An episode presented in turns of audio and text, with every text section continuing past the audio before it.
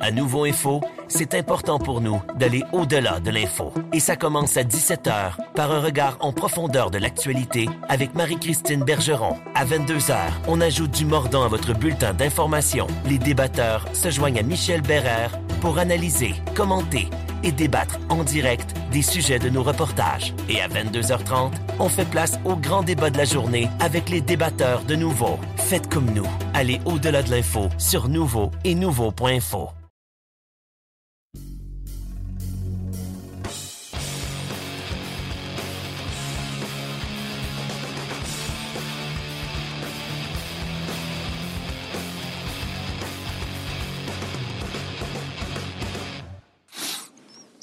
Salut tout le monde, bienvenue à notre présentation hebdomadaire sur la glace, édition du 27 mars 2023. Ben, la saison de la Ligue de hockey junior major du Québec a pris fin samedi. Il en sera abondamment question au cours des euh, prochaines minutes. On connaît maintenant les adversaires de première ronde en séries éliminatoires. Ça va commencer vendredi. Il y a eu quelques revirements au cours du week-end. Ça a été extrêmement serré. On va y revenir. Soyez sans crainte. On va également parler des éliminatoires dans le M18. Il y a eu un match d'anthologie qui était là en troisième période de prolongation hier. On va aller faire un petit tour en Ontario et dans l'Ouest également pour surveiller ce qui nous attend au cours des prochaines semaines. Un petit mot aussi sur euh, les séries éliminatoires au hockey universitaire américain. On connaît maintenant les quatre équipes qui vont se présenter au Frozen Four. Ça a lieu à Tampa, euh, pas le week-end qui vient, mais l'autre dans deux semaines. Bref, il y a beaucoup, beaucoup de choses. Évidemment, on va revenir aussi sur la semaine du Rocket de Laval. Euh, une semaine en deux temps. Le Rocket qui aurait peut-être mérité un meilleur sort cette semaine, mais euh, s'est retrouvé donc avec une seule victoire en trois matchs. On aura des invités intéressants un petit peu plus tard au cours de l'émission. On va entre autres aller faire un tour au Cap-Breton. Euh, j'ai fait un brin de discussion ce matin avec celui qui a été le tout premier choix de la séance de sélection de la LHJMK en 2022, le défenseur Thomas Lavoie. C'est quoi aller jouer au Cap-Breton pour un jeune de 16 ans, premier au total? On va revenir sur sa saison, sur la glace, mais aussi hors glace, tout ce qu'il a vécu comme ajustement, comme adaptation. Je vous invite à rester des notes, c'est extrêmement intéressant. Une entrevue également avec l'entraîneur-chef de l'Armada de Blainville-Boisbriand, Bruce Richardson, qui a vécu toutes sortes d'émotions samedi après-midi. J'étais à Boisbriand pour le dernier match de la saison et l'Armada qui a assuré sa qualification aux séries dans la dernière période du dernier match de la saison. Alors, ça a été spectaculaire. Commençons d'abord par le Rocket de Laval. Ben, ça a été une semaine où il y avait deux matchs à la maison contre des rivaux qu'on voit un petit peu moins souvent. Les Islanders de Bridgeport euh, mercredi dernier et vendredi, c'était au tour des Admirals de Milwaukee de se présenter à la Place Belle à Laval. Je veux souligner encore une fois deux excellentes foules, autant mercredi que vendredi pour euh, ces deux matchs. Dans les deux cas, très honnêtement, là, et sans parti pris, le Rocket aurait mérité un meilleur sort. Une défaite de 5 à 3 contre Bridgeport mercredi, une défaite de 3 à 2 vendredi contre Milwaukee. Dans les deux cas, les gardiens adverses ont été vraiment sensationnels et le Rocket a manqué d'opportunisme, faut être honnête. Contre Bridgeport, c'était le vétéran Corey Schneider qui était devant le filet, 37 ans, et euh, le Rocket a obtenu 45 tirs au but et pas parvenu à sortir de là avec une victoire. On s'est rapproché en quelques occasions, incapable de compléter le travail. Contre Milwaukee vendredi, on s'y attendait. Yaroslav Askarov le, joyau de l'organisation des prédateurs de Nashville qui a été choisi en première ronde au repêchage et là qui vient de, qui est en train de compléter sa première saison en Amérique du Nord dans la Ligue américaine avec le club école des prédateurs. Il a été aussi excellent face à 46 tirs au but. Alors vous me suivez, 91 tirs au but en deux matchs et le Rocket sort de là avec deux défaites. Le Rocket prend l'avion samedi, s'en va euh, jouer dimanche euh, au Manitoba contre le Moose entreprend un voyage de quatre matchs, donc euh, deux au Manitoba, un autre à Rockford et à Milwaukee. Et là, le Rocket a enfin les bons sur son côté. 2 à 0 après deux périodes. En début de troisième, Nolan Yaremko qui frappe une rondelle, qui touche le défenseur des, euh, euh, du Moose et qui entre dans le filet. Bref, avec seulement 31 tirs au but, le Rocket est allé chercher une victoire au Manitoba pour se replacer un peu dans la course aux séries éliminatoires. Et on va en parler de cette course-là parce que là, il reste huit matchs au Rocket. C'est pas compliqué, là. Il reste quatre matchs à l'étranger, quatre matchs à la Place Belle. Et au moment où on se parle, le Rocket ne fait pas partie du portrait des séries éliminatoires. Rochester est en train de se sauver là, avec la quatrième position. Rochester qui est allé chercher sept points dans les quatre derniers matchs. Alors, on semble s'enligner avec une lutte à trois. Cleveland est présentement cinquième, 63 points. Le Rocket et les sénateurs de Belleville, un point derrière, sixième et septième à 62 points. Le problème, c'est que Cleveland a deux matchs de plus à, disputer. Cleveland a encore dix matchs à jouer, alors que euh, le Rocket et les sénateurs en ont euh, seulement huit. La bonne nouvelle, c'est qu'il reste plus de matchs à Cleveland à l'étranger qu'à domicile. Il ne reste que deux matchs à domicile pour euh, quatre matchs à domicile pour Cleveland et six à l'étranger. Ça va être difficile pour le Rocket. Ce voyage-là est archi important. Le Rocket doit aller chercher deux autres victoires dans les trois prochains matchs et espérer par la suite vaincre Cleveland le 7 avril. Cleveland qui sera de passage à la place Belle. Ça, ça risque d'être un match euh, presque sans lendemain pour le Rocket, en espérant qu'au moment où ce match-là va arriver, le Rocket sera toujours au plus fort de la course. Les cinq premières équipes se qualifient pour les séries éliminatoires. Les équipes 4 et 5 vont disputer une ronde de 2 de 3. Et le gagnant de ce ronde-là aura l'occasion de se mesurer aux Marlies de Toronto par la suite dans une série euh, demi-finale de section. Le Rocket avait réussi l'an dernier à éviter justement cette série 2 de 3 qui est un peu euh, qui est un peu suicide, qui est un peu traître, si on dit, là, une série 2 de 3, on le sait, un gardien qui est hot, tu tombes mal, euh, c'est, c'est pas évident. je veux souligner donc cette victoire du Rocket au Manitoba. Et le prochain match a lieu mardi, donc demain, si vous écoutez euh, la balado euh, le 27 mars. Le Rocket qui joue demain au Manitoba, vendredi à Rockford et samedi à Milwaukee, avant de revenir à la Place Belle le 7 avril. Hier, tout de suite après le match, après cette victoire de 4 à 1 du Rocket contre le Moose du Manitoba, j'ai fait un brin de discussion à chaud avec l'attaquant Brandon Gignac du Rocket. On vous présente cet entretien. Brandon, est-ce qu'on peut finalement parler d'un peu d'opportunisme de votre part? Euh, vous avez eu deux matchs cette semaine, 45 lancés, pas capable d'acheter un but. Là, aujourd'hui, on dirait que ça vous a été remis. les bons ont été de votre côté. Oui, ça, ça, a cliqué pour nous. Je pense qu'on euh, a amené encore euh, beaucoup de lancers au, filet. Puis aujourd'hui, ça a rentré. On, on, a manqué un peu de chance dans les dernières games, mais je pense que aujourd'hui, ça fait du bien.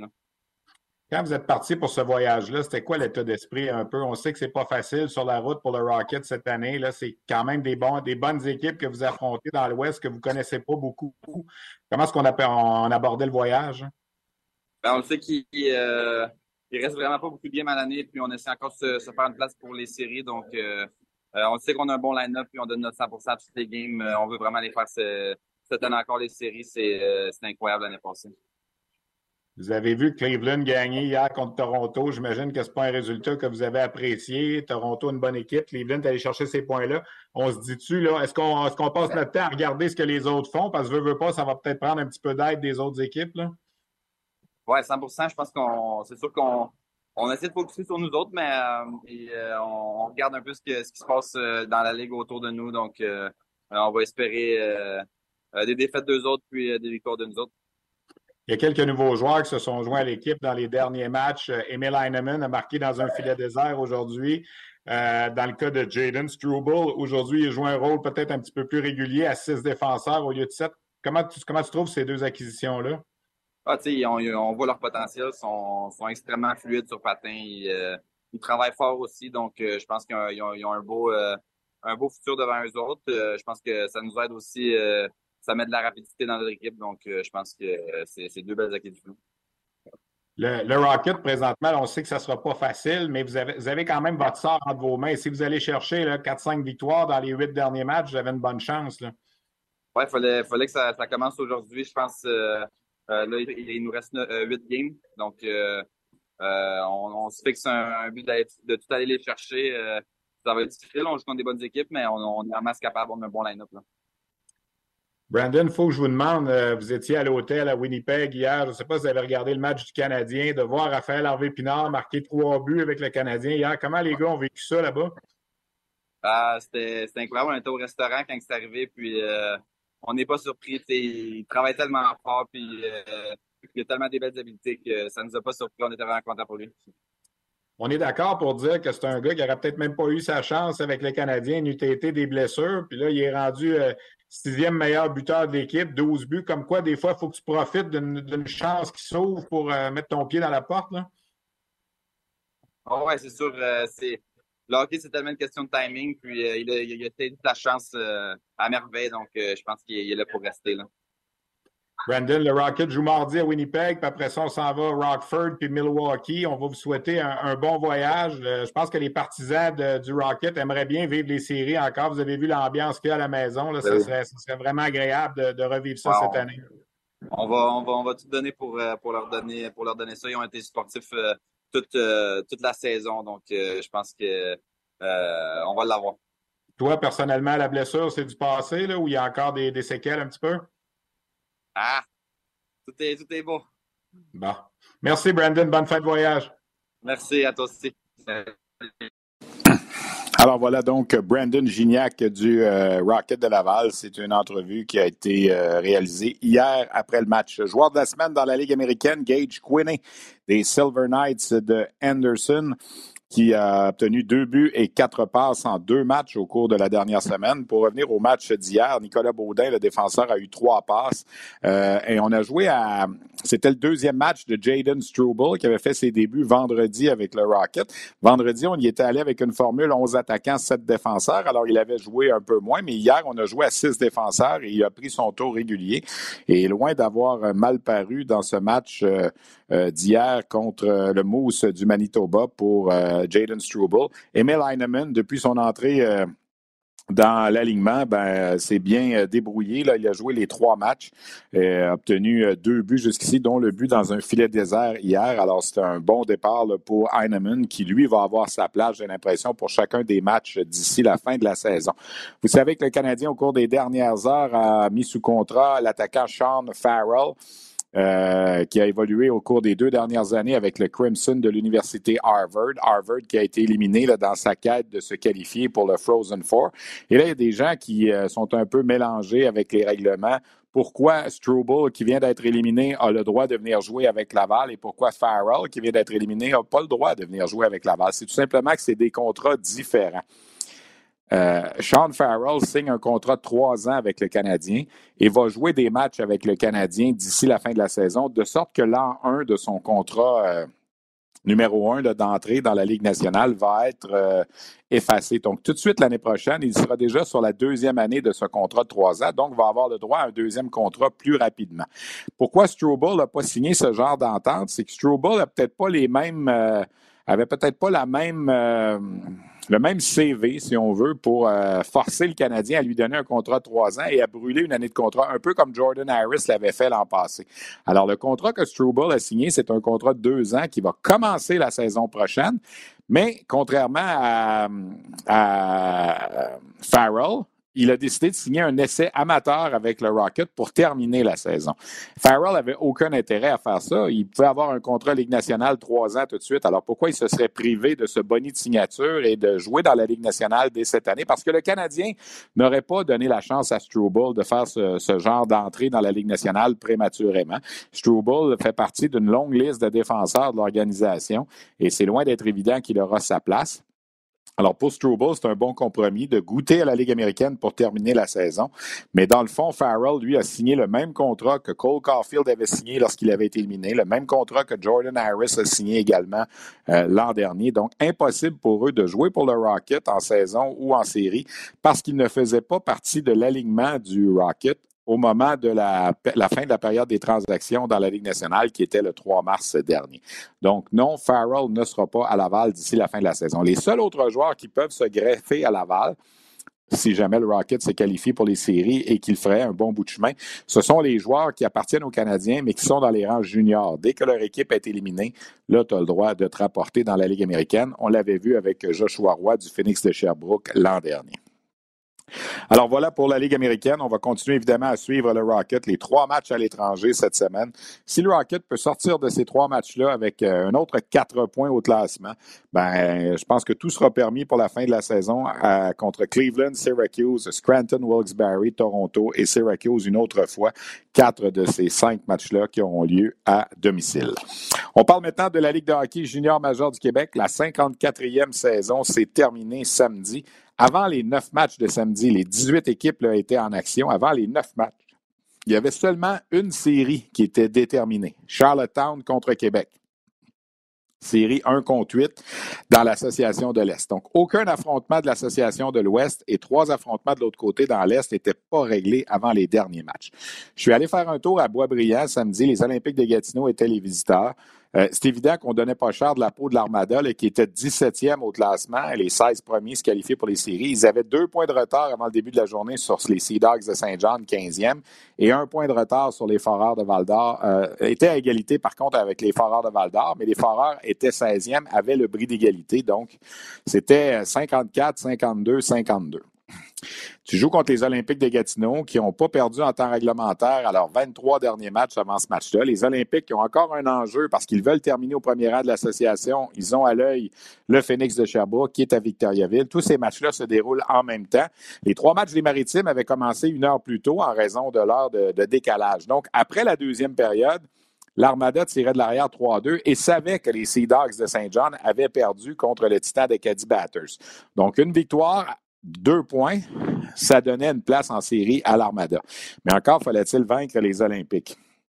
On avait là également ce qui se passait à Val d'Or. Les Foreurs tiraient de l'arrière 1 à 0 après deux périodes. Donc, il y avait une possibilité de ce côté-là aussi.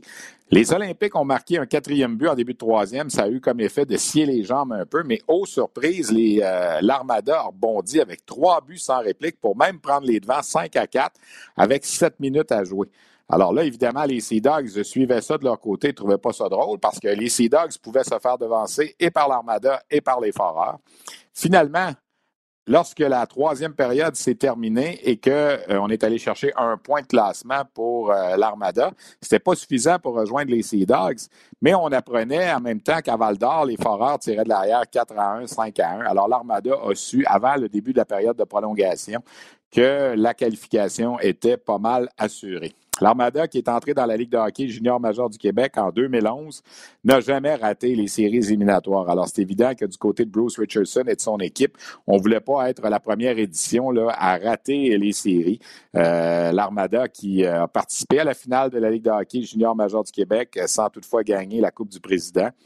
Euh, c'est une équipe qui a une certaine fierté, mais c'est une équipe qui, depuis quelques années, euh, c'est peut-être un petit peu plus difficile. Cette année, on a été aux prises avec euh, des, des, imprévus là, euh, de toutes sortes. Euh, Patrick Gay, qu'on avait acquis de Charlottetown, euh, ne s'est jamais présenté. S'est taillé une place dans la Ligue américaine. À un certain moment, pour compensation, on pensait que William Trudeau, qui appartenait aux Islanders, s'en viendrait à Boisbriand. Finalement, il est demeuré avec le Rocket de Laval.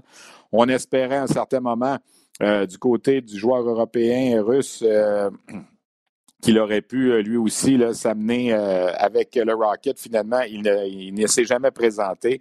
On a terminé la saison avec un seul joueur de 20 ans. Avec une quinzaine de matchs à écouler, Jonathan Fauchon, qui faisait partie des dix premiers compteurs de la Ligue, a été blessé. Bref, il y a eu beaucoup d'adversité, mais l'Armada s'est quand même taillé une place. Alors, avant d'analyser les autres séries et de regarder ce qui s'est passé un peu partout, voici l'entrevue que j'ai faite avec l'entraîneur-chef Bruce Richardson tout de suite après la conclusion de cette, euh, de cette défaite de 6-5 en tir de barrage, parce que finalement, les Olympiques ont gagné le match, mais euh, ça a été suffisant pour l'Armada pour se qualifier pour les séries. 25 ans après avoir quitté la Terre en quête d'une nouvelle planète pour des milliards de Tata, l'équipage du Romano Fafar se retrouve autour de Mathieu Pepper. Merci beaucoup tout le monde d'être là. Pour raconter l'aventure qui est devenue une série culte. La première fois que j'ai su que j'allais jouer le Capitaine Patnaud, je capotais. Dans une galaxie près de chez vous, 25 ans de mission, une série documentaire originale à regarder dès maintenant sur Crave. Ça a été un match en rebondissement incroyable. on va être honnête, avant le match, euh, on, tu voulais y croire, je pense, mais c'était difficile contre Gatineau, qui n'ont pas à peu près jamais, d'aller chercher euh, un point ou deux, c'était pas évident. Non, c'est sûr que la montagne était quand même assez haute, mais quand tu prends une coupe de pas de recul, on dirait que la montagne elle commence à, à descendre puis à se rapetisser. Puis euh, je pense que les gars, ils ont cru. Les gars, ils veulent continuer à jouer. Même si on est jeune, on n'a pas de 20 ans, euh, Joe Fauchon blessé, je pense qu'on a une gang qui viennent pour travailler à chaque jour. Puis euh, aujourd'hui, sont récompensés pour jamais avoir abandonné puis d'y avoir cru. cette franchise-là jamais manqué les séries. J'imagine que tu ne voulais pas être identifié à ça. Tu as tout compris aussi. On, comme entraîneur, mais comme, comme ancien joueur aussi, j'étais un compétiteur, j'étais un gars fier. Je voulais pas faire partie de, de, ça. Et puis, euh, oui, mais au-delà de ça, je pense que c'est pour les joueurs. on a traversé à travers beaucoup d'adversités. Le plan a changé avec, euh, comme, comme vous savez, les échanges. Et puis, euh, aujourd'hui, de savoir que les gars, nos jeunes joueurs vont pouvoir vivre l'opportunité d'être dans les playoffs, c'est un pas de géant pour nos jeunes joueurs. Je veux que tu nous expliques comment ça se passait sur le banc. Tu étais au courant que Saint-Jean avait perdu un certain moment. Tu étais au courant que Val d'Or tirait de l'arrière. Je l'ai su après la deuxième période que Saint John avait perdu parce que c'est un heure euh, dans les maritimes. Fait qu'on savait que si on gagnait, euh, le tiebreaker, on passait en avant de Saint John. Euh, mais au début de la prolongation, notre gérant d'équipement regardait le, score et il nous gardait au courant de la situation. Et puis quand la prolongation a commencé, il nous a dit qu'il restait pas beaucoup de temps à la game Val d'Or ou 1, puis c'était 5-2. Fait que quand la, prolongation a commencé, je l'ai dit aux joueurs. J'ai dit aux joueurs, les boys, on a réussi à se qualifier pour les séries. Mais là, je leur ai dit, garde, on joue quand même pour gagner la game, puis je voulais qu'on finisse quand même sur du positif. Les gars, ça a été une belle prolongation, puis un bon shootout. Mais on va, on va prendre cette, euh, cette défaite-là en fusillade comme, comme une victoire. Là, vous allez affronter le Phoenix de Sherbrooke, qui est une grosse machine. personne ne va vous donner une chance là-dedans. Aller chercher de l'expérience quand même. Exactement. Une game à la fois. On va se préparer toute la semaine. Euh, on va peut-être avoir des bonnes nouvelles cette semaine. Joe Fauchon va revenir. Fait qu'on euh, va y aller euh, une journée à la fois, une, game à la fois, comme qu'on fait depuis, depuis, Noël, puis en espérant qu'on peut causer une surprise. Puis si on cause une surprise, ben c'est quoi? On va, on va continuer à jouer. Ça va être à nous autres de, décider notre, notre, notre avenir et notre suite. Il reste que ça a été un spectacle assez euh, spectaculaire aujourd'hui, c'est quoi de le dire. Oui, je pense pas que bien du monde en venant ici elle pensait que c'était pour finir 6-5 en avec 9 shootouts, une remontée. Je pense qu'il y avait beaucoup d'émotions. Il y avait, tu sais, qu'est-ce qui est le fun aussi, c'est, il y a une rivalité entre les deux équipes, puis l'enjeu pour les deux équipes aussi. T'sais, eux autres, ils avaient l'opportunité de finir premier dans leur conférence. Nous autres, c'est de se tailler une place dans les séries. Fait que, je pense qu'il y avait une grosse enjeu. Fait que ça, puis les, les, je voyais le monde aussi dans les estrades. Ils, ils suivaient avec leur cellulaire tout ça. Fait que ça a fait que ça a mis un petit peu plus de piquant, je pense. Fait que c'était très le fun. Ça fait longtemps qu'on n'a pas eu de l'émotion comme ça ici au Centre d'Excellence. Merci. Bonne chance. merci beaucoup, Stéphane. Ivan Miroshnichenko, tantôt, quand je parlais de l'Armada, j'avais oublié le nom du joueur russe qui appartenait à l'Armada, qui aurait pu lui aussi se présenter à Blainville cette année, et ça n'a pas été le cas. Donc, vous avez vu ce qui s'est passé. Je vous ai expliqué ce qui s'est passé à Boisbriand. De là, les Olympiques, lorsque le match est terminé, on s'en va près du vestiaire euh, du bureau des entraîneurs de Louis Robitaille pour parler aux joueurs. Mais là, le match a Victoriaville est en prolongation entre le Phoenix et les Tigres. Alors, si évidemment les Tigres l'emportent, les Olympiques vont passer devant le Phoenix de Sherbrooke au premier rang de l'association euh, de l'Ouest. Alors, on surveille ce match. On attend avant de faire les entrevues parce qu'on ne sait pas encore rendu vers 18h45 contre qui on va jouer. Et finalement, Joshua Roy a marqué le but gagnant en prolongation à Victoriaville pour donner la victoire à Sherbrooke, de sorte que Sherbrooke gagne le championnat de l'Association de l'Ouest, ce qui refoule euh, les Olympiques. En fait, ils demeurent au deuxième rang de l'association et eux vont se mesurer aux Sea Dogs de Saint John qui, même s'ils ont perdu leur match, comme les Foreurs ont perdu contre les Huskies de Rouen-Noranda, ben, demeurent au 15e rang. Alors, les Sea Dogs sont importés de l'Est vers l'Association de l'Ouest pour venir prendre part aux séries avec les équipes de l'Association de l'Ouest. Alors, j'espère que c'est clair. Donc, voici les affrontements de première ronde. Ce sera le Phoenix de Sherbrooke contre l'Armada de Blainville-Boisbriand, les Olympiques de Gatineau contre les Sea Dogs de Saint John, les Tigres de Victoriaville contre les Voltigeurs de Drummondville, ça c'est la plus belle rivalité du centre du Québec. Ce sont les deux équipes qui sont le plus près géographiquement l'une de l'autre dans le circuit, environ une cinquantaine de kilomètres, 35 minutes par la route 122. Alors, ce sera la série de la 122 entre Victo et Drummond. Et euh, la quatrième série de l'Association de l'Ouest, les Huskies de Rouen-Noranda qui vont euh, affronter les Cataractes de Shawinigan. Donc, ça va commencer à Sherbrooke, à Gatineau, à Victoriaville et à Rouen-Noranda pour l'association de Dans l'Est, Québec-Charlottetown, ça, ça a été réglé vendredi soir lorsque les remparts se sont assurés du championnat de la saison régulière avec la défaite des Moussets d'Halifax. Halifax contre le Cap-Breton, la rivalité de la Nouvelle-Écosse, ce sera une deuxième série euh, dans l'Est. Moncton contre Bécomo et Chicoutimi contre Rimouski. Les séries vont commencer à Québec, à Halifax, à Moncton et à Chicoutimi. Chicoutimi qui a devancé Rimouski par un seul point, donc au quatrième rang de l'association, aura l'avantage d'Atlas contre l'Océanique. Après ma barre, cette série-là s'annonce comme la plus serrée, celle qui devrait être la plus disputée parmi les huit affrontements de première ronde. J'ai publié sur le RDS.ca aujourd'hui mon dernier état des forces, le Power Ranking, si on veut, de la dernière saison. Et j'ai placé le Phoenix de Sherbrooke au premier rang. Donc, selon mon analyse, selon ce que j'ai vu, selon ce que j'ai pu constater, je pense qu'il faut considérer le Phoenix de Sherbrooke comme l'équipe peut-être favorite pour aller chercher le trophée Gilles Courteau, euh, la Coupe du Président, si on veut, là, qui a changé de nom cette année. Le Phoenix a terminé troisième au classement général, premier dans l'Ouest. Le Phoenix euh, a terminé premier en avantage numérique, premier en désavantage numérique. C'est l'équipe qui obtient le plus de tirs au but, qui en accorde le moins. C'est une équipe qui compte sur huit joueurs qui sont repêchés par des équipes de la Ligue nationale. C'est une équipe qui est extrêmement bien balancée autant en attaque qu'en défensive. On le sait, il y a des, des, super bonnes formations dans la Ligue de hockey junior major du Québec. On a beaucoup parlé tout au long de la saison du top 4, mais dans ces 31 derniers matchs, Sherbrooke n'a accordé que 66 buts, donc c'est à peine deux buts par match. est allé chercher 27 victoires, trois défaites, une défaite en bris d'égalité. Il y a que Gatineau qui a une meilleure fiche, 27, 2 et 1, alors c'est presque la même chose. Euh, les deux équipes là, euh, se sont battues là, pour le premier rang jusqu'à la dernière période de prolongation du dernier match de la saison. Alors, Sherbrooke a coiffé Gatineau dans mon Power Ranking. Au troisième rang, les remparts. Au quatrième rang, les Mooseheads. Euh, même si ces deux équipes-là ont obtenu euh, les positions 1 et 2 au classement général. J'ai donné dans mon évaluation personnelle une petite coche d'avance euh, possible pour Sherbrooke et Gatineau, mais évidemment, ce n'est qu'une bien humble observation faut que je vous parle des remparts. Les remparts qui ont signé une, euh, un deuxième trophée Jean Rougeau de suite. Vendredi soir, euh, lorsqu'ils ont remporté leur match contre l'Océanique de Rimouski, au même moment, les Moussets d'Halifax se sont fait surprendre par les Eagles du Cap-Breton. Alors, ça a confirmé le championnat pour une deuxième année de suite au rempart.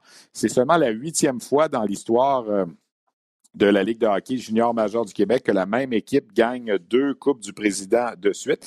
La dernière fois que c'était arrivé, ben, c'était les Sea Dogs, de, pas deux Coupes du Président de suite, pardon, deux trophées Jean Rougeau de suite, deux emblèmes de championnat de saison régulière de suite. La dernière fois que c'était arrivé, c'était les Sea Dogs de Saint John qui, eux, avaient gagné le championnat trois ans de suite, de 2009 à 2012. Les remparts l'ont fait également entre 97 et 99. Le Titan de Laval l'avait fait deux fois une fois dans les années 90, une fois dans les années 80. À l'époque, c'était les voisins de Laval.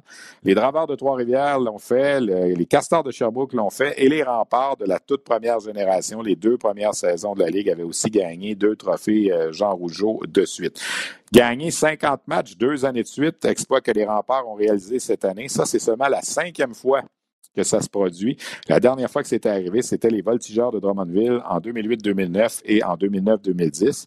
En 2008-2009, les Voltigeurs avaient aussi gagné la Coupe du euh, Président. Toujours en ce qui concerne les remparts, lors du dernier match, en fait, lors de l'avant-dernier match vendredi soir, Zachary Bolduc a atteint le plateau des 50 buts et ce pour une deuxième saison de suite. 81 joueurs ont réussi cet exploit-là de marquer 50 buts deux ans de suite, mais c'est quelque chose qui ne se fait plus beaucoup depuis les 25 dernières années. En fait, c'est arrivé 75 fois dans les 25 premières, des 30 premières années de la Ligue qu'un joueur réussisse deux saisons de suite de 50 buts. Mais depuis la saison 2003-2004, euh, donc à peu près le 20 ans, il y a que Sidney Crosby, Danny Roussin, Maxime Boitler, Brent Aubin et Anthony Manta qui ont réussi à marquer 50 buts deux fois de suite. Zachary Bolduc s'ajoute à cette liste. Alors, il faut quand même le souligner, c'est un bel exploit de marquer 50 buts deux ans de suite. Quatre équipes ont terminé la saison avec plus de 100 points au classement. Les remparts, évidemment, c'est euh, la sixième fois dans leur histoire de 26 ans qu'ils réussissent ce tour de force. Les Moussets, une quatrième fois en 29 ans les Olympiques une quatrième fois en 50 ans et le Phoenix de Sherbrooke une deuxième fois dans leur histoire de 11 ans. Alors, le Phoenix qui avait récolté 106 points en 2019-2020, même si la saison ne s'était pas terminée à ce moment-là en raison évidemment du euh, début de la pandémie. Au niveau individuel, Jordan Dumais a terminé au premier rang des pointeurs avec 140 points. C'est le premier joueur à atteindre ce plateau depuis Alexander Radulov en 2005-2006 qui avait obtenu 152 points. Alors, c'est quand même pas rien. Pour Jordan Dumais, qui, rappelons-le, n'a que 18 ans. William Rousseau des Remparts remporte le trophée Jacques Plante avec la meilleure moyenne de gardien de but, 2,22. Et j'ai des petites notes également en ce qui concerne euh, les bagarres et les assistances. D'abord, au niveau des assistances, la Ligue a attiré 1 957 000 spectateurs euh, au cours de la saison 22-23. On retrouve un peu les chiffres qu'on avait en 2017, 2018, 2018, 2019.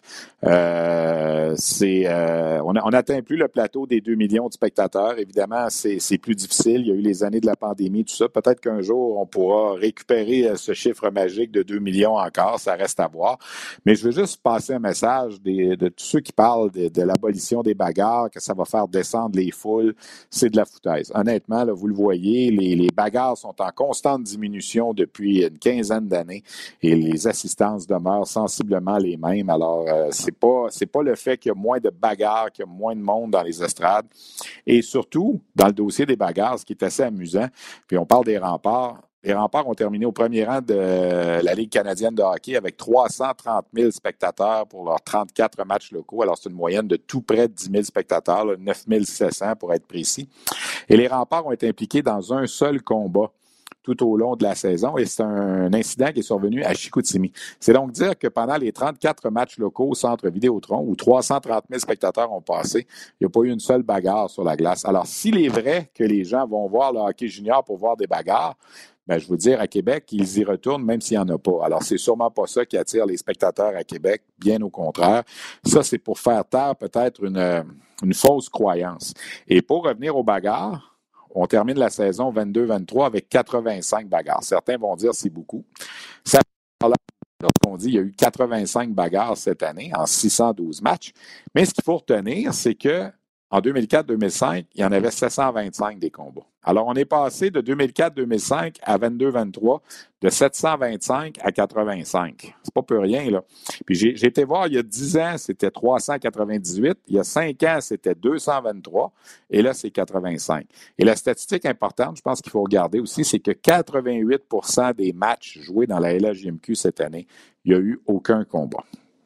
Joshua Roy du Phoenix de Sherbrooke a été choisi le joueur de la semaine avec ses neuf points en trois matchs. C'est la deuxième fois cette saison que Roy est choisi joueur de la semaine. Et Roy a marqué deux gros buts cette semaine en prolongation. Mercredi contre les Olympiques de Gatineau qui étaient les visiteurs à Sherbrooke. C'était le match de l'année pour euh, l'association euh, de l'Ouest, un match que Sherbrooke a gagné en prolongation. Et euh, dimanche, ben, Roy a marqué, samedi plutôt, Roy a marqué le but gagnant également à Victoriaville en prolongation pour assurer au Phoenix le premier rang de l'association. Euh, et donc assurément l'avantage de l'Atlas au cours des deux euh, premières rondes. Et euh, pour, pour Sherbrooke, ben, c'est le troisième rang donc du classement général avec ses victoires.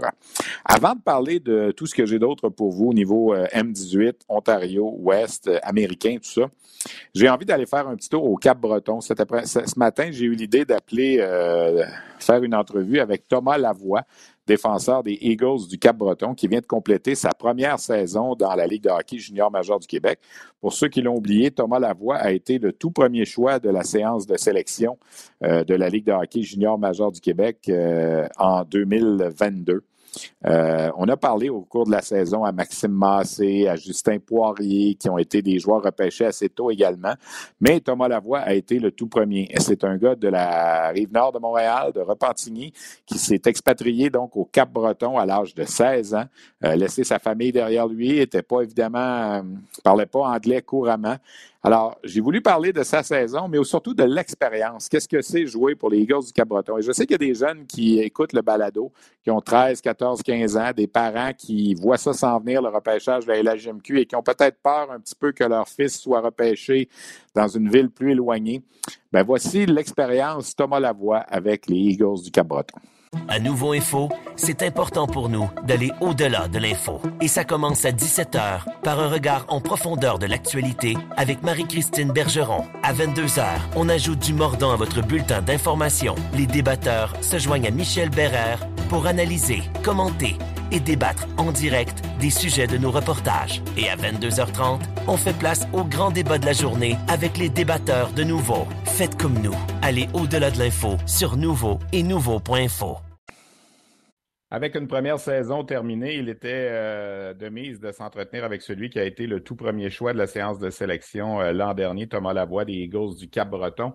Thomas, vite comme ça, en répondant à une question bien simple, est-ce que la LHGMQ, c'était ce que tu t'attendais? Euh, non. Honnêtement, ça a été plein de beaux défis que j'ai su réaliser au cours de la dernière année. Comment été? Qu'est-ce qui a été le plus difficile? L'adaptation au hockey ou l'adaptation de, quitter le domicile, de s'en aller au Cap-Breton, qui est quand même peut-être l'endroit le plus loin là, que tu pouvais tomber, puis tout ça. comment ça s'est passé, ce parti-là? Euh, ça avait été vraiment dur de quitter la maison. Tu sais, ça faisait 15 ans que j'étais à la maison, puis partir en tant que jeune homme de 16 ans dans une ville éloignée, surtout des Maritimes. Ça a été une adaptation qui s'est très bien faite, puis honnêtement, j'ai aucun regret. Et sur la patinoire, les grandes différences, les grands défis pour un gars de 16 ans qui arrive. Puis au début de saison, on va se le dire, ça n'a pas été facile. votre défensive a été éprouvée. Puis tu jouais peut-être un peu trop contre les meilleurs des, trios adverses. Oui, exactement. J'en ai, parlé l'autre fois avec mon directeur général, Sylvain Couturier. C'était pas le développement qu'il y avait, eux autres, envers moi, mais j'ai pris boucher double, puis j'ai avalé ma pilule, puis on s'est en jouant contre les meilleurs qu'on s'améliore, puis je vais juste être plus préparé pour l'année prochaine. Est-ce que tu dirais que euh, au niveau des objectifs, tu as atteint ce que tu voulais? En termes ben, statistiques, whatever? Je, je, sais que bah, il a compté juste deux buts, mais c'est quand même un défenseur de 16 ans seulement qui arrive là, dans une ligue où il y a des gars de 19-20 ans. Euh, personnellement, moi, je pense que j'ai atteint mes objectifs parce que moi, les statistiques, ça me, ça me, ça me fait rien, moi, les statistiques. J'aime mieux faire ma job sur la glace euh, puis gagner qu'amener l'équipe à un autre niveau. Ça, c'est une statistiques personnelles qui me m'importent plus. Puis côté personnel, les... moi, ça va super bien. Parle-moi un peu de ton quotidien. Tu arrives là-bas, il faut que tu t'adaptes à une autre façon d'étudier, puis tout ça. Comment ça, ça s'est passé? Décris-nous un peu comment c'est pour. Euh, tu sais, il y a des jeunes qui regardent notre euh, balado-diffusion, qui ont 13, 14, 15 ans, qui vont arriver là, au repêchage, puis tu sais, des fois, ça fait peur même aux parents de voir euh, Hey, mon petit gars de 16 ans qui s'en va au Cap-Breton, c'est pas facile. Parle-nous de ton quotidien un petit peu. Moi, j'ai, je suis dans une pension, puis honnêtement, c'est vraiment ma deuxième famille. Il faut vraiment que tu aies une bonne relation avec les personnes que tu entretiens dans ta nouvelle équipe, que tu vas être repêché. Euh, écoute, ça va juste bien aller si tu fais tous les petits détails euh, à chaque journée longue. Ça va super bien aller.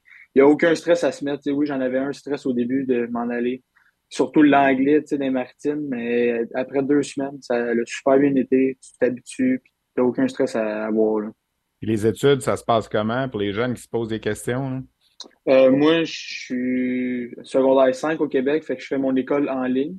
Euh, l'année prochaine, vu que je vais tomber, euh, vu que je suis dans Martine, je vais faire le grade 12 ici. C'est comme le cégep. Fait que je quitte le cégep, dans le fond, en faisant ça ici, puis après ça, je vais finir à l'université l'année d'après. Quand tu dis que tu fais ça en ligne, ça prend quand même une certaine discipline. Je veux dire, est-ce que tu étais à la base un gars qui réussissait bien à l'école? Oui, à la base, je, réussissais bien à l'école. Puis, oui, là, ça en prend plus parce que là, c'est toi qui apprends tes affaires. C'est étudies pour toi, puis tu fais toutes tes affaires pour toi. Fait qu'il faut vraiment que tu sois à ton affaire, puis tu n'as pas de retard à accorder parce que, tu sais, au début de l'année, il y en avait des devoirs, puis il fallait que tu sois à l'ordre. Puis si tu n'étais pas à l'ordre, tu allais avoir du retard pour les quatre prochains mois. On s'entretient avec Thomas Lavoie des Eagles du Cap-Breton. Thomas, les rides d'autobus, je veux que tu m'en parles. Comment c'est? On sait que le, Cap-Breton, c'est euh, pour plusieurs, c'est le bout du monde, là, mais moi, il y a des joueurs qui ont joué au Cap-Breton pendant quatre ans, puis ils m'ont dit ça m'a aidé à former mon caractère, puis tout ça. Qu'est-ce que tu peux nous dire là-dessus? Euh, exactement. notre équipe la plus proche est Halifax, puis c'est quatre heures de, de, de boss. Mais moi, ça m'a permis de parler avec les gars, de m'améliorer en anglais justement avec euh, mes coéquipiers. Ça m'a permis de forger ma patience parce que moi, j'en avais pas de patience. Puis, les, les voyages, mettons qu'on s'en va au Québec, mais c'est toujours deux jours de, de route. Là. La première journée, on sera tout le temps à Edmundston. C'est un 10, 11 heures quasiment en bus. Puis le lendemain, il faut faire un autre 3-4 euh, heures minimum. Puis honnêtement, c'était long au début, mais tu t'habitues au jour. Euh, Qu'est-ce que vous faites pour passer le temps? Y a-t-il des, des, tournois de cartes? On regarde des vidéos? Est-ce que tu arrives à faire des devoirs? Est-ce que. Euh, j'ai jamais fait de devoir, de devoir dans le bus parce que j'ai jamais été en retard vraiment pour euh, l'école, tu sais. Puis euh, oui, on joue à des jeux, mettons, euh, poker, quoi là, on joue aux cartes, on joue à des jeux sur nos cellulaires, nos tablettes, on écoute des films, des, de la musique, puis il y en a plusieurs qui dorment aussi. Est-ce que tu es capable de nous identifier un ou deux coéquipiers qui t'ont vraiment aidé cette année dans cette transition-là? premier, il a été échangé euh, au remport de Québec, c'est Jérémy Langlois. Ça a vraiment été un modèle pour moi aussi. Du jour 1 jusqu'au dernier jour qu'il a quitté, ça a été un frère pour moi aussi. C'est lui qui m'a accueilli euh, le mieux. Il m'a dit fais ci, ça va bien aller. Puis même première game à Halifax qu'on a joué, je me souviens, j'avais fait une erreur, puis j'étais au banc, puis il m'a dit hey, fais-toi-en pas, t'as juste 16 ans, c'est ta première game, c'est un long processus. Puis je dirais mon deuxième euh, joueur, j'irais peut-être Connor Sherlock aussi. Connor, c'est un gars des Maritimes, tu as 19 ans ici. Euh, ça fait deux ans qu'il était ici, je pense, qu'il jouait à Drummondville avant, puis même chose que Jérémy Langlois, lui, c'est un funny guy là, dans la chambre, puis il est là, puis tout le monde l'écoute. Puis lui m'a aidé justement décompresser après une erreur, euh, revenir à la base, puis tu sais, c'est un, un, bon bonhomme lui aussi, là, tu sais, sa glace, euh, moi puis lui, on aime ça, donner des challenges. Mettons, OK, cette game-là, on essaie d'atteindre 10 mises en échec. Puis de même, on a forgé une amitié, puis il m'a aidé dans mon processus. Les gens doivent comprendre qu'à peu près à tous les niveaux de hockey que tu avais joué avant cette année, tu étais toujours pas mal parmi les meilleurs. Tu sais, je veux dire, c'était un. Tu étais toujours parmi ça au niveau puis oui, Bantam, ça. Là, c'était une adaptation d'être je suis le plus jeune, puis il faut que je peut-être J'allais dire que je joue moins, mais je pense que tu as quand même eu ta part de temps de glace en raison des circonstances. Ça aussi, j'imagine que ça devait pas être évident pour toi, là? Euh, non, exactement. comme tu l'as dit, dans mes autres années antérieures, j'ai eu des. J'étais tout le temps des, quoi, des meilleurs, mais à part Midget 3, quand je suis arrivé Midget 3, j'étais pas des meilleurs, mais au fur de l'année, ça a été un long processus. Puis je pense que j'ai fini, euh, je me suis amélioré, puis j'ai fini dans le top des joueurs qu'on peut compter. Puis, tu sais, oui, cette année, c'est pas nécessairement tough pour moi parce que je m'en attendais que j'allais pas être le meilleur, c'est sûr à 16 ans. Mais ça a été une année d'adaptation, d'expérience surtout, puis l'année prochaine, on va juste arriver euh, en force. Regarde, je vais te citer un exemple de Tristan Luneau qui est arrivé à 16 ans, qui n'était pas parmi les meilleurs de la Ligue, puis tu le regardes jouer en ce moment, puis c'est peut-être le meilleur défenseur de la Ligue à 18 ans. Alors, c'est un, processus qu'on doit passer au travers.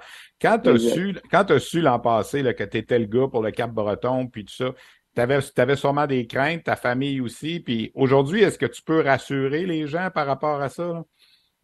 Euh, oui, c'est sûr, les parents, c'est dur de laisser partir leur enfant de 16 ans la maison, surtout pour aller habiter à quelque part d'autre, mais il n'y a aucune crainte à avoir parce que peu importe l'équipe par qui il va être repêché, peu importe la pension qui va s'en aller, l'équipe a fait une bonne job pour choisir cette pension-là, puis ils vont faire le meilleur pour que nous autres, en tant que joueurs, on soit le comment dire, qu'on soit le mieux nourri, euh, le mieux logé, puis c'est une deuxième famille. Il faut avoir une bonne relation avec eux, puis ils vont t'aimer encore plus ta famille est en mesure de te visiter quelques fois aussi. Là. Alors ça, ça aide, j'imagine, pour éviter, parce que veut, pas, on, s'ennuie des fois, hein, c'est normal. Exactement. Oui, ils sont justement. Mon père il était venu en. Il est descendu en octobre, novembre. Ma mère est descendue en janvier, puis ils sont redescendus une deuxième fois après. Bon. Écoute, je peux pas te laisser aller sans te parler de la, de la prochaine euh, étape, qui est la première ronde des séries éliminatoires. Vous êtes tombé, dans le fond, comme tu me disais plus tôt, dans l'endroit qui est le plus proche pour vous. Vous avez moins d'autobus à faire pour aller jouer à Halifax, mais on sait que ça ne sera pas facile parce que les Moussets ont toute une machine. Mais dans le fond, vous avez, vous avez rien à perdre. Tout ce que vous pouvez faire, c'est d'essayer de causer une surprise. Exactement. nous autres, on est une équipe très jeune qui on va aller chercher toute l'expérience qu'on peut. on les a, oui, on les a battus vendredi dernier 2-1, mais on sait qu'ils sont qui, c'est quoi comme équipe. Ils sont très offensifs, ils ont des gros joueurs puis il va falloir les surveiller, puis on va voir qu'est-ce qui va arriver. Qu'est-ce qu'on fait sur la glace contre Jordan Dumais? On essaie de le mobiliser dans le plus possible. On essaie de le garder loin euh, du filet. Tu as joué souvent contre lui. Je pense que c'est un joueur qui a des qualités assez exceptionnelles. Il y a des jeux par, tout autour de la tête. Là. Il, sait son où ses joueurs, puis il faut le surveiller. On ne sait jamais. Il peut te sortir une pause euh, du revers que tu t'attendais même pas. Là. OK.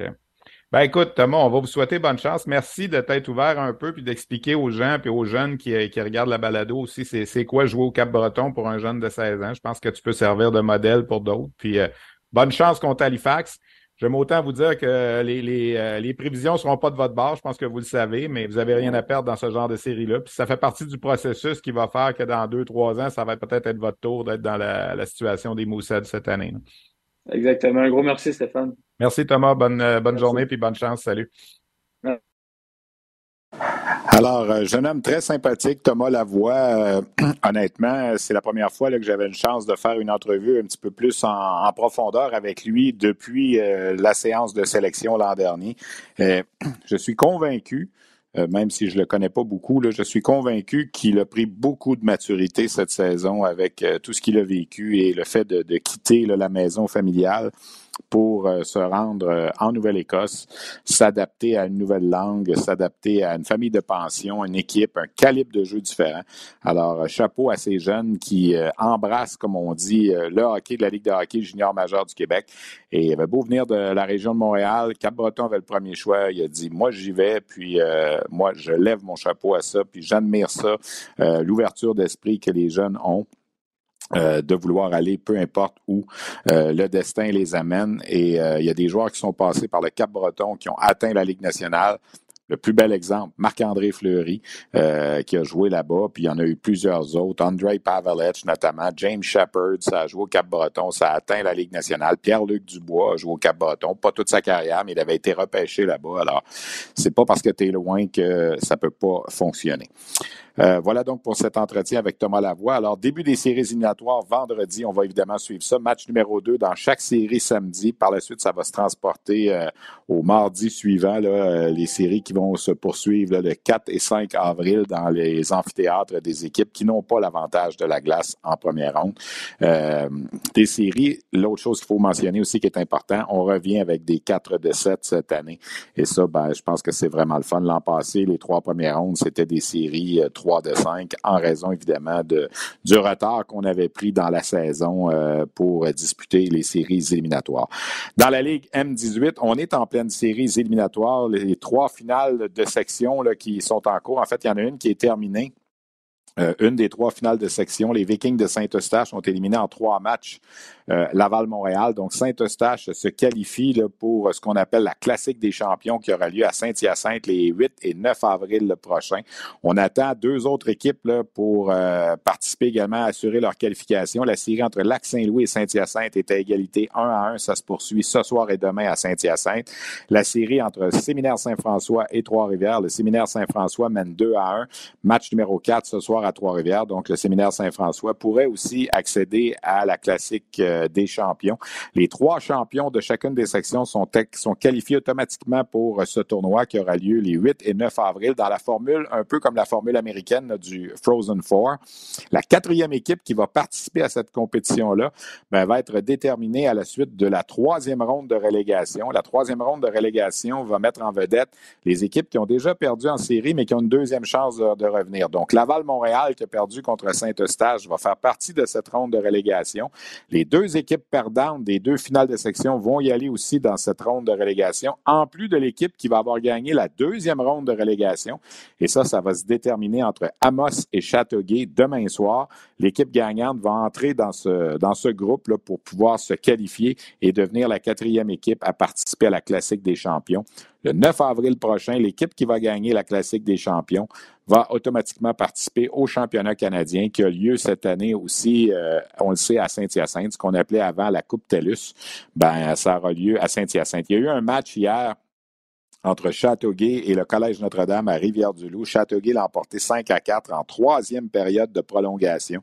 On voit pas ça souvent au niveau M18. Alors, c'est un match d'anthologie. Pour vous donner une idée, les tirs au but, ça s'est terminé 79 à 77. Alors, c'est un match que ces jeunes-là ne sont pas prêts d'oublier. Euh, rapidement, avant de se laisser, euh, je veux aller euh, au niveau de ce qui se passe dans le reste du Canada, puis un petit peu aux États-Unis aussi. Dans la Ligue de l'Ontario, peut-être vous mentionnez que pour la troisième fois en quatre saisons, les 67 d'Ottawa sont allés chercher 50 victoires et terminent au premier rang du classement général dans la Ligue de l'Ontario. Ce qui a retenu l'attention également au cours du week-end, Dale Hunter avec les Knights de London est allé chercher sa 900e victoire en carrière dans euh, la Ligue de l'Ontario comme entraîneur. En fait, il termine la saison avec 901 victoires.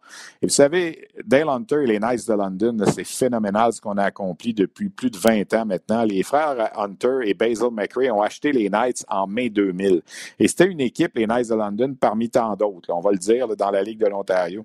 Et à partir de la saison 2003-2004, les Knights de London sont devenus une référence. Ils ont obtenu à un certain moment, là, entre 2003 et 2010, six saisons sur sept de 100 points. Essayez d'imaginer ça, là, six saisons où on va chercher au minimum 49 victoires. Il y a eu la victoire de la Coupe Memorial en 2005. On a participé à la Coupe Memorial, on a perdu en finale à Shawinigan en 2012. Cette année-là, Dale avait été euh, dirigé les Capitals de Washington. Alors, c'est Mark qui était derrière le banc. Mais Dale avait repris sa place tout de suite après la saison suivante. Deux autres saisons de 100 points, deux autres participations à la Coupe Memorial, une comme championne en 2013 et une comme équipe hôtesse en 2014. 2015-2016, champion de la Coupe Memorial, on a vaincu les Huskies de Rouen-Noranda en grande finale. Euh, au total, c'est 901 victoires en carrière. Et ce qui est phénoménal dans le cas des Knights, depuis l'arrivée des frères Hunter, 67 joueurs ont été repêchés dans la Ligue nationale. 10 ont été choisis dans le top 10 de du repêchage de la Ligue nationale et trois numéros 1 au total. Rick Nash, Patrick Kane et John Tavares. Il ne faut pas oublier les, autres.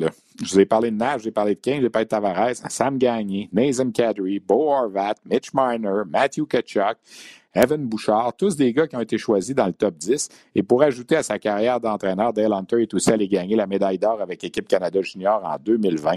Alors, la famille Hunter et les Knights, c'est vraiment spectaculaire ce qu'on a accompli avec cette formation-là. Et euh, les Knights, évidemment, seront une des équipes à surveiller en série. Et ils alignent l'espoir du Canadien, Logan Mayou. Dans la Ligue de l'Ouest, bien évidemment, Connor Bedard a terminé sa carrière junior en saison régulière. 71 buts, 72 passes, 143 points. C'est seulement trois points de plus que Connor Bedard. Mais c'est quand même Bedard qui finit. Euh, trois points de plus que Jordan Dumais, pardon. Et c'est quand même Connor Bedard qui finit premier pointeur au Canada. Euh, Dumais qui a 18 ans, Bedard en a 17. Donc Bedard en 134 matchs avec les Pats de Regina, 271 points. Et euh, du côté des Blades de Saskatoon, on jubile car on va affronter les Pats de Regina euh, en séries éliminatoires. Et lors d'un des derniers matchs de la saison, on a attiré 14 000 spectateurs à Saskatoon pour euh, cette série qui va évidemment entre deux rivaux de la Saskatchewan et qui va attirer Connor Bedard. Ce sera probablement le champ du signe dans la Ligue de l'Ouest pour Connor Bedard, euh, dans le sens que les Blazes de Saskatoon sont favoris pour remporter cette série-là. Ce qui va être intéressant de surveiller, c'est autant au niveau de l'Ontario, de l'Ouest et du Québec, parmi toutes les équipes qui seront éliminées en première ronde, plus les équipes qui ne participent pas aux séries. Donc, avec ces 36 formations-là, on va aller chercher les meilleurs joueurs de moins de 18 ans pour former le noyau d'équipe Canada U18 qui s'en va au championnat du monde euh, de cette catégorie d'âge du 20 au 30 avril prochain. On va présenter ça à RDS. Donc, on va retrouver cette année des joueurs de 36 formations. On va peut-être même garder des places pour des équipes qui pourraient être éliminées rapidement en deuxième ronde. Tu si une équipe euh, se fait éliminer en quatre matchs en deuxième ronde et qu'il y a un bon joueur de 17 ans dans cette équipe-là, on peut peut-être garder une place ou deux. Le tournoi commence le 20. On pourrait peut-être commencer le tournoi avec un ou deux joueurs de moins sur la liste et attendre de voir comment ça va se dérouler au niveau des séries éliminatoires de deuxième ronde. Mais assurément, on pourra piger dans les 36 formations qui ne sont plus en action au terme de la première ronde des séries. Euh, la première ronde des séries qui va se terminer au plus tard le 11 avril. Aux États-Unis, ben, on connaît les quatre équipes qui participent au Frozen Four.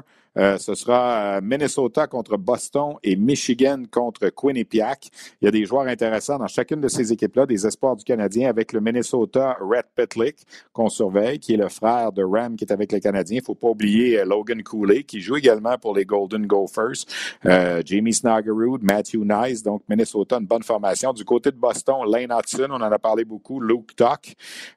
donc ces deux matchs-là, demi-finale, vont se jouer le 6 avril à Tampa, la grande finale le 8 avril l'autre demi-finale, Michigan, on pense tout de suite à Adam Fantilli.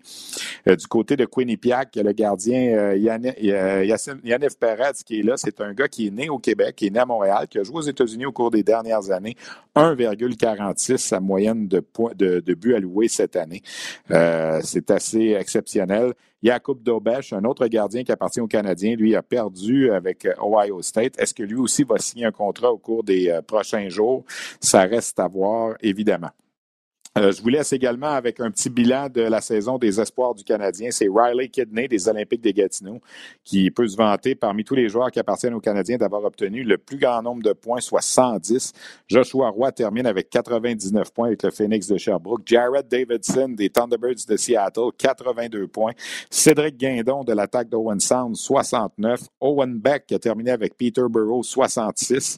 Euh, parmi les joueurs, évidemment, qui jouent dans la Ligue canadienne de hockey. On vous a parlé de Sean Farrell. Vincent Rohrer des 67 d'Ottawa, 49 points avec euh, l'équipe championne donc dans la Ligue de l'Ontario.